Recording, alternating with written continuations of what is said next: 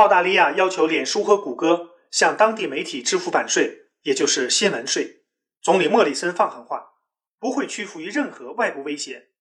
更有意思的是，立法只针对脸书和谷歌，不针对别人。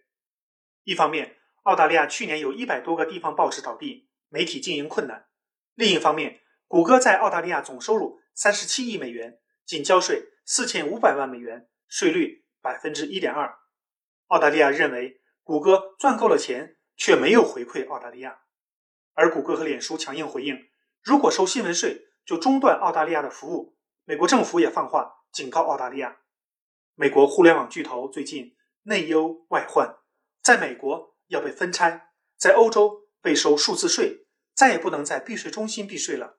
再加上澳大利亚要交新闻税，相当于全球三板斧砍向了美国互联网巨头。欢迎大家关注卢晓夫看欧洲，谢谢。